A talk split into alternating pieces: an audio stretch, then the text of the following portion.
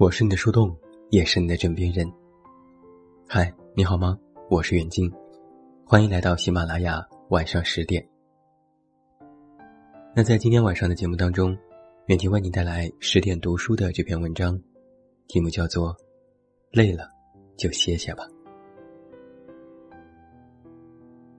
后台有一位匿名读者给我留言，他说：“生活真的好累呀。”最近去医院检查，我的腰肌劳损越来越严重了。刚开始只是有点酸痛，但是因为工作太累，没时间也没精力好好休养，现在越来越严重了。很想跟公司休个长假，好好休息。但是工作这么忙，公司也不太愿意。真想直接辞职。可孩子正在上小学，以及每天的房租、水电、生活费，光靠丈夫一个人，根本支撑不下来。如果再发生一点突发状况，就真的不知道该怎么办了。收到这样的留言，我就不禁在想：这位读者的生活，不就是我们很多人的生活缩影吗？在人生这场修道场上，我们总有吃不完的苦，受不完的累。忙忙碌碌，从早晨忙到凌晨，辛辛苦苦，从年初忙到年尾。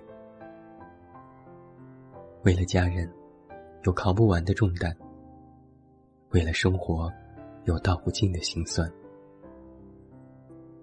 但是生活终究是要继续的呀。生活虽苦，我们也要想尽办法，让自己在苦涩的生活里品出甜来。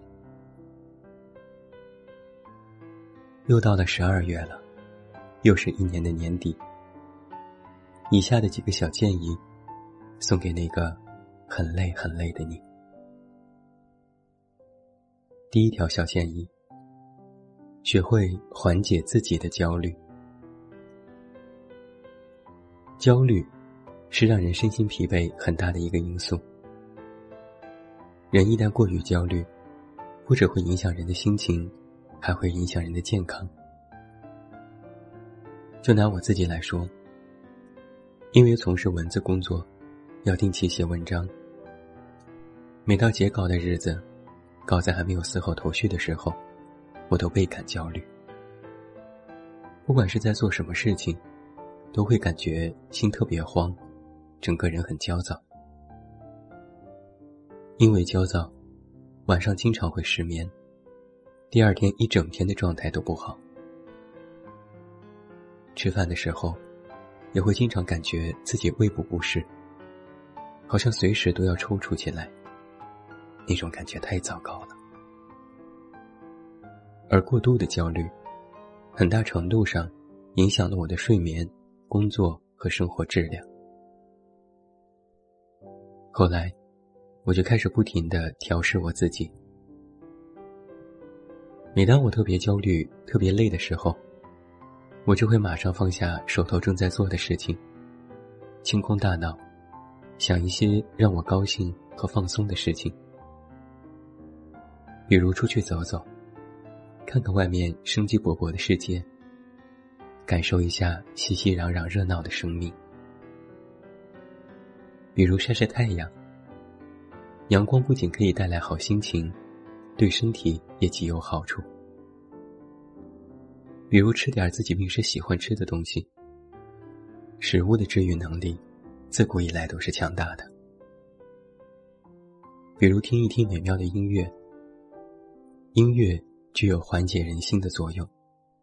可以让焦躁的心渐渐的平静下来。比如去跑步，去运动，去流汗。这不仅可以排除一身的疲惫，心理负担也会随之减少很多。第二条建议：不要幻想成为一个完美的人。我朋友小云也总说自己活得很累。因为他太上进了，总给自己设定很多的目标。他的手机便签里写满了各个方面的目标，比如什么时候要升职加薪，亲子关系要达到什么程度，婆媳之间要如何和谐相处，与每一位同事要保持良好的关系，要在既定的时间学会某种技能，等等等等。而这每一项的目标，他都希望自己能够完美的完成。任何一方面做的不够好，他都会特别的苛刻自己。就像是手中同时玩着好几个球，总是在担心那个球马上就要掉下来，永远处于一种高度紧张的状态。但其实，我们不是杂技演员。在生活当中，每个人最多只能同时扔两三个球。越想要一下子接触更多的球，其实越容易适得其反。上进没有错，但是千万不能贪心。越贪心的人，人就会越累。而那个所谓的完美，可以当做一个遥远的目标，但是不能时时刻刻。都要求自己做到完美。无论做什么事情，稳步推进，一步一个脚印，慢慢来。第三点建议：不要总是想着未来的路，立足当下很重要。我的闺蜜晨晨，从过年到现在，差不多这大半年的时间里。换了三四份工作，每份工作做一两个月就辞职了。我很好奇他为什么总是在换工作。他告诉我，每家公司进去前都觉得非常有前景，适合自己。可进去之后才发现，和自己想象的完全不一样。在那些工作当中，学不到什么有用的东西。也体现不出自己的价值，看不到自己的未来，所以才频繁的换工作。正如卡耐基在《人性的优点》里说过的那样，别去展望那些遥不可及的前景。我们当务之急就是应付眼前的事情。未来是遥不可及的，立足当下才是最重要的。如果总是盯着做的事情能不能短时间的升职加薪，而当目标不能达到的时候，就会觉得身心疲惫。脚踏实地，仰望星空，别总是想着结果，多享受那个过程。在过程当中不断的历练自己，收获进步的快乐。第四点建议：每隔一段时间，学会一样新技能。人的一天有八个小时都在工作，甚至有许多人一天工作十几个小时。我们对工作的感受，几乎成了我们对生活的全部感受。工作压力越大，人就会越来越浮躁，身心越来越疲惫。但是年轻的生命其实不应该是这样的。我们需要工作来养活自己和家人，但是更应该留出一块自留地，来盛放自己对于生命的爱和体悟。所以在你忙碌的日常工作之余，不如留一些时间给自己。每隔一段时间，学会一项新的技能。不用多么有用的技能，学会一首歌，学会做一款蛋糕，学会羽毛球的强力扣球，学会写好自己的签名等等。这个技能可大可小，但是你会在这些学习的过程当中体会到一些进步，哪怕是再渺小的。而当你能够体会到进步的时候，你就会对自己多一份笃定，便不会觉得自己这也不行，那也不行了。进步会带来人的幸福感，而幸福感上升了，自然，人也就感觉不会那么累了。第五点建议：学会调整自己的心态。前几天我去医院看了一位朋友小六，他因为腿部摔伤住进了医院。我本来打算开导开导他。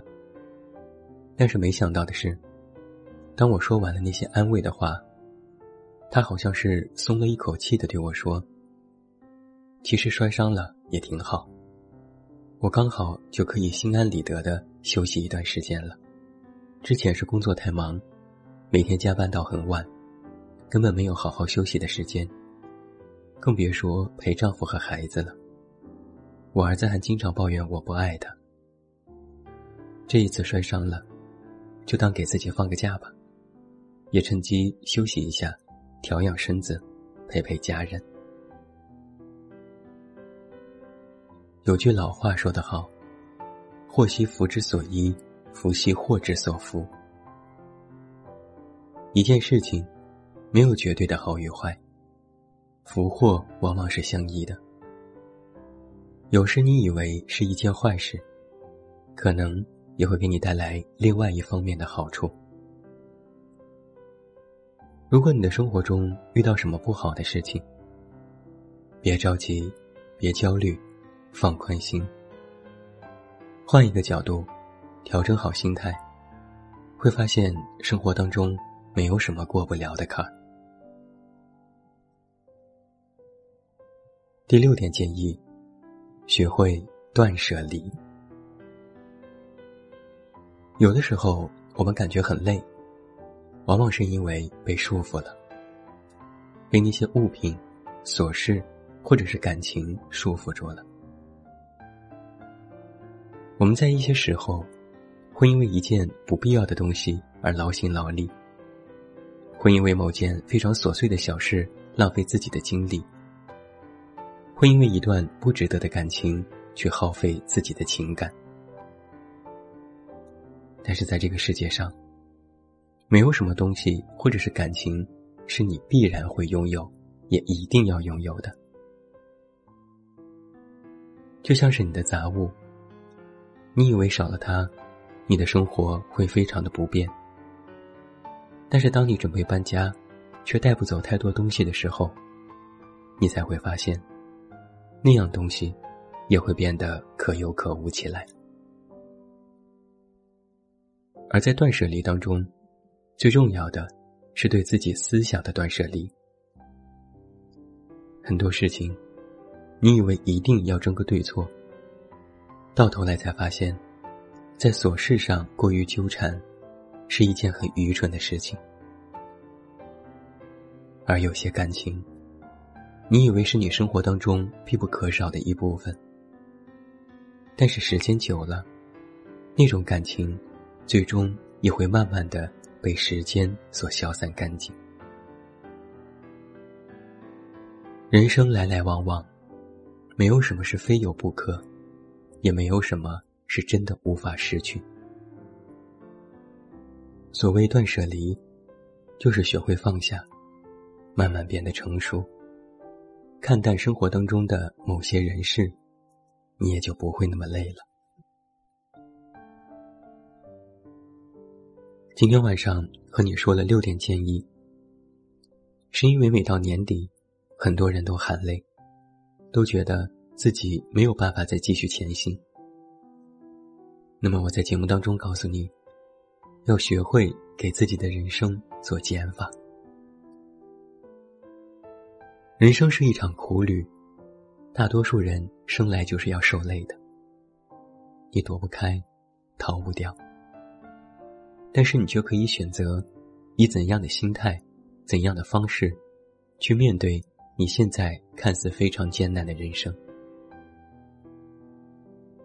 这世上没有铁打的身体，该休息就休息。这世上没有坚强的心灵，想哭泣时就哭泣。这世上没有离不开的人，该放手时就放手。余生不长，你虽很累，但我愿你一生努力，一生所爱。愿你想要的都拥有，得不到的都释怀。愿你永远不必逞强，累了就有依靠的肩膀，能被这个世界温柔以待。累了，就歇歇吧。最后，祝你晚安，有一个好梦。不要忘记来到公号“这么远那么近”进行关注，每天晚上陪你入睡，等你到来。还是那句老话，我是这么远那么近，你知道该怎么找到我。